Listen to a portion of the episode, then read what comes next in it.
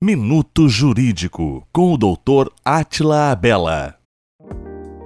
O Supremo Tribunal Federal adiou o julgamento da revisão do FGTS. O julgamento é na ação direta de inconstitucionalidade número 5090 e ainda não há previsão para o seu julgamento. Para quem ainda não sabe, as contas do FGTS são remuneradas pela taxa referencial, a TR, que é a mesma que remunera a caderneta de poupança. Ultimamente, nós sabemos que a poupança não vem rendendo quase nada, não é mesmo? Inclusive, perdendo para a inflação. Por essa razão, essa revisão busca trocar o índice de correção monetária do saldo do FGTS. Basicamente, a tese visa substituir a atual TR por outro outro índice que reflita melhor a inflação do período, como o IPCA ou o INPC. Desde 2017, a TR está praticamente zerada. O dinheiro está lá, perdendo poder de compra. Portanto, se essa revisão vingar, haverá ganho econômico real para os trabalhadores brasileiros. Se você está nessa situação, procure um advogado de sua confiança.